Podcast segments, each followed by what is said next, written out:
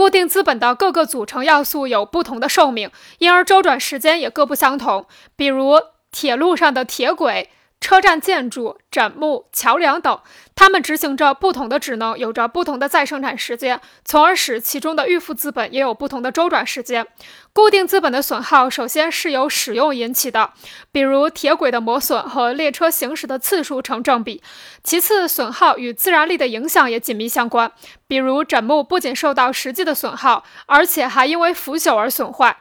最后，和其他大工业部门一样。无形损耗也起着重要作用，比如原来价值四万磅的机车，十年后只需要三千磅就可以买到。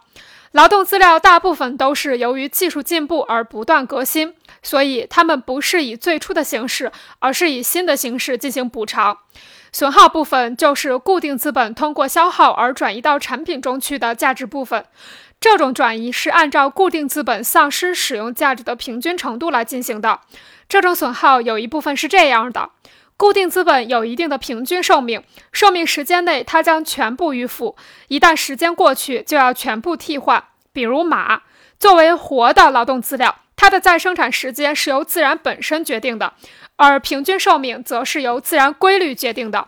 这段时间一过，损耗掉的匹数就必须用新的马匹来替换，因为一匹马不能一部分一部分的替换掉，只能用另一匹马来代替。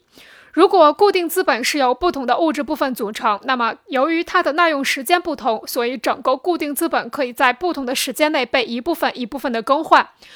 比如车站的铁轨要比其他路段的铁轨磨损的更快，因而也替换的更勤些。车站的枕木也是如此。